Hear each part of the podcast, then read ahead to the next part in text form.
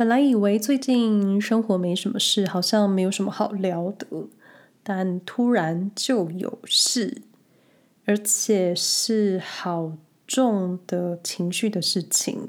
就我本来预计这一集的小聊天是想要聊快乐的事，但后来马上，也不是马上，后来几天就发生了很悲伤的事情。所以现在的情绪已经，快乐的情绪已经被悲伤平均了。所以，所以本来想说快乐的事情，可能也不太会说的很快乐。但我还是想要分享，因为因为我觉得不说，可能以后也懒得说，就没机会说了。所以我打算先讲一些比较快乐的事。那我今天本来是想要讲前几天去看 Coldplay 演唱会的一些发现。那也许我会讲到一些演唱会的桥段。所以，如果有台湾的朋友十一月要去听高雄场，然后不想被爆雷的话呢，现在就可以关掉。呃，如果有发了我 IG 的朋友，就应该会被我当天看表演的限动洗版。那 Coldplay 在苏黎世连续两天办了两场演唱会。那我记得大概是一年前就开始有演唱会的资讯。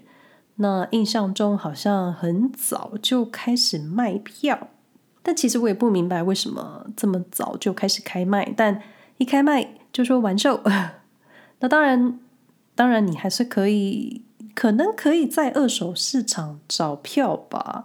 因为因为一年后的计划，你真的很难说你当天会不会有什么其他的事情。就像我们之前去看 Depeche Mode 的演唱会，其实我们的票也是在二手市场买的。就就我觉得这一点有一点诡异。那虽然瑞士人很爱做计划，但你一年后的计划真的你很难计划。所以我们在找 t a p e s h Mode 票的时候，二手网站真的很多。但就是你要一边看场地图，然后一边看试出的票券，因为你也想坐在一个好位置。那 Coldplay 一开始我真的很想看表演，也不知道为什么。那虽然我在台湾的时候已经看过一次了，而且那时候还是一个人去看的，就就在我觉得在欧洲真的更容易看到大团。可是，在欧洲，你要面对的就不是瑞士的观众，而是欧洲各地来的观众。就你可以想象一下那个人潮。嗯，为了避免今天会变成流水账，所以我觉得直接讲一下这一次演唱会的一些事情，或是我的一些发现。那我记得 Coldplay 曾经，不知道在几年前，他们曾经说过不再办。巡回演唱会主要的原因是不环保。那个时候我也是挺震惊的，因为这样感觉会少赚很多。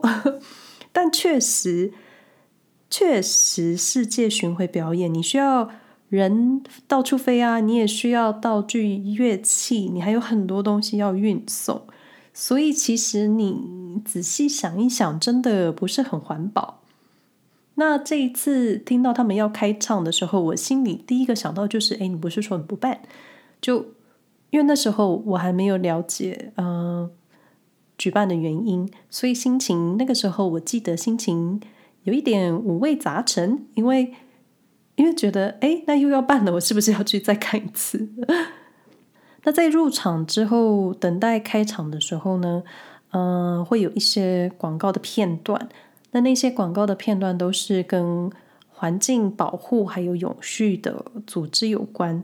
那在开场之前，也有特别请两个女生上台说明这一次演唱会的一些初衷，还有更推广或是再次强调环保的重要。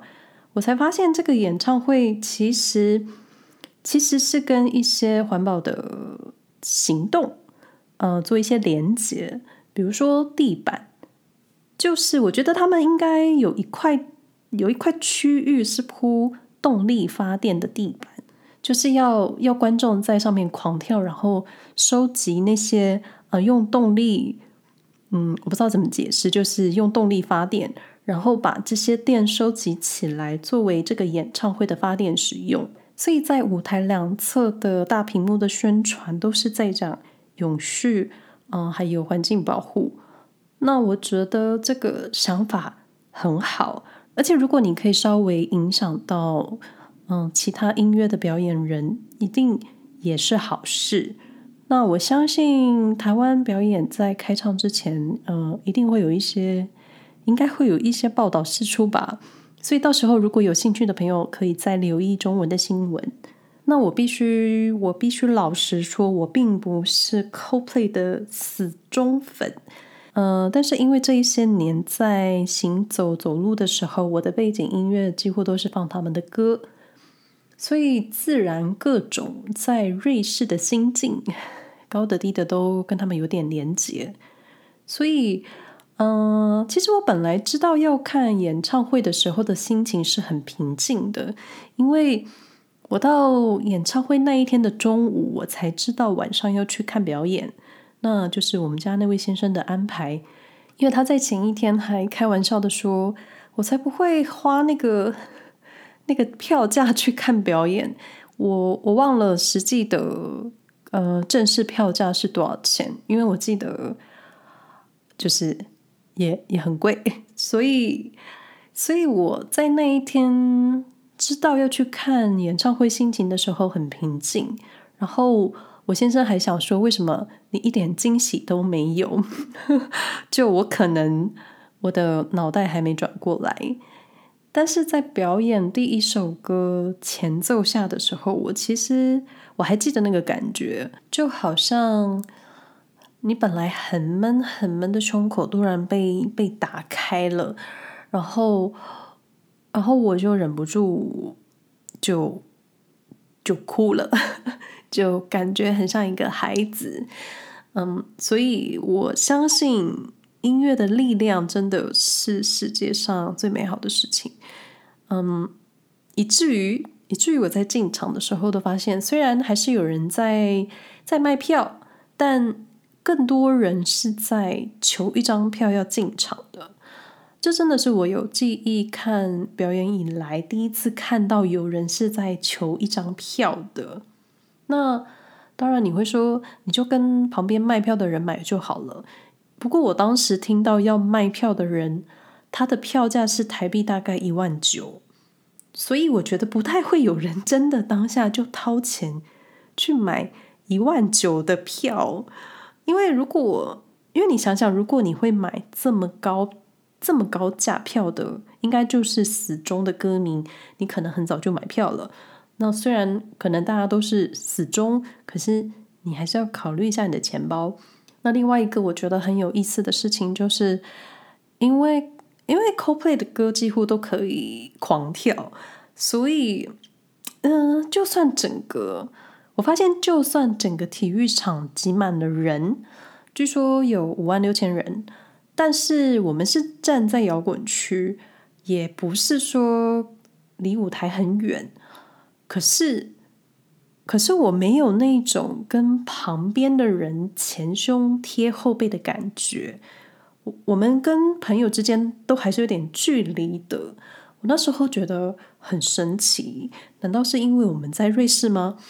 就很奇妙，因为我在我在台北看摇滚表演的时候，大家都是挤来挤去的冲撞的耶，就是那种如果有人跌倒了，就是会一团混乱的那一种。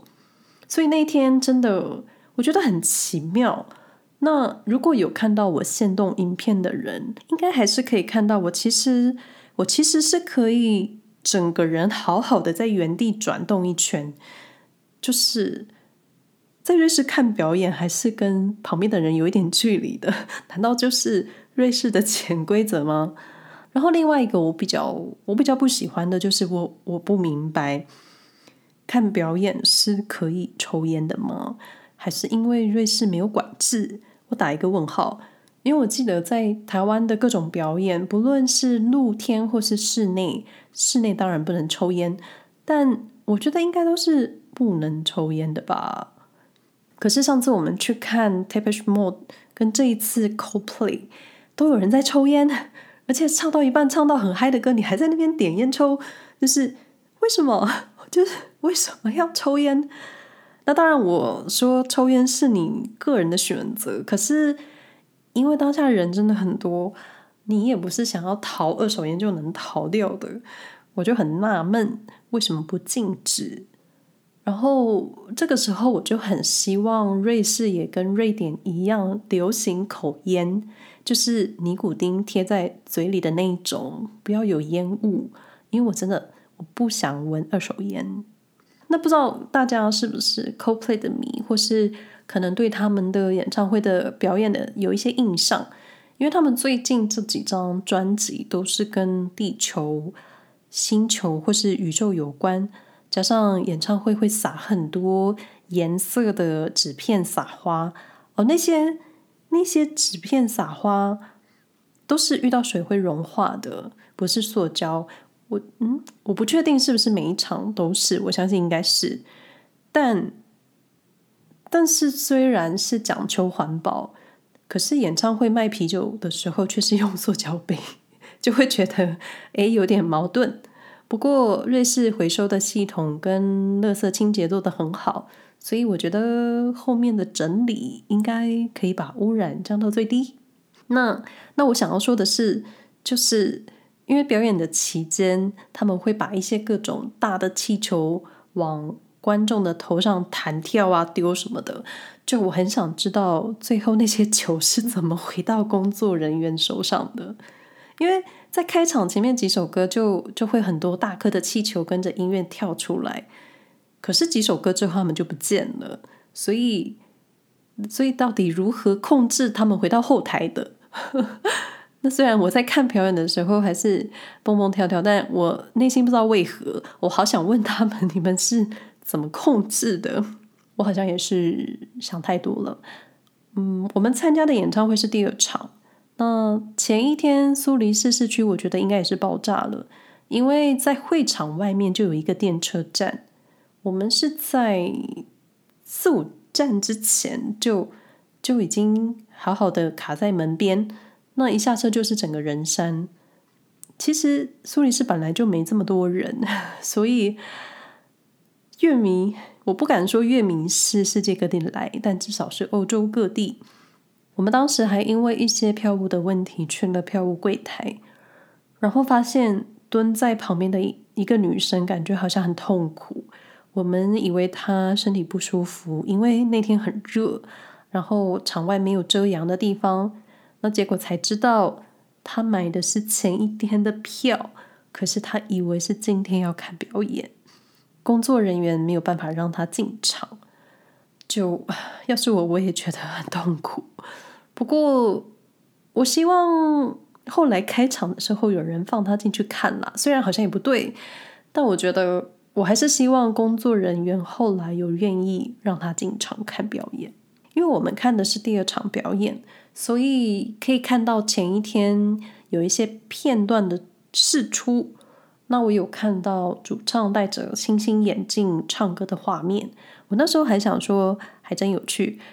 不过后来才知道，因为 Elton John 这几天也在瑞士办巡回演唱，所以主唱 Chris 唱了一首他的歌作为致意。因为他说谢谢大家不去看 Elton John 而来看 Coldplay 类似这样子的话，但我只知道 Elton John 的两首歌，所以我其实我不知道他唱的那首歌叫什么名字。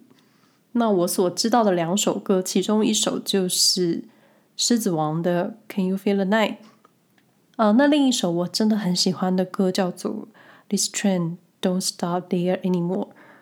嗯，音乐录影带是找 Justin Timberlake 拍的，有一点像是他扮演成 Elton John 从后台到舞台上的一镜到底。我自己是非常喜欢这首歌，还有音乐录影带。很建议大家去看，那我会把 YouTube 的链接放在说明栏位，怎么我现在应该是要讲 Coldplay 的，好像扯远了。那乐团表演或是艺人表演的时候，都会在某个桥段好好介绍舞台上的伙伴或是团员。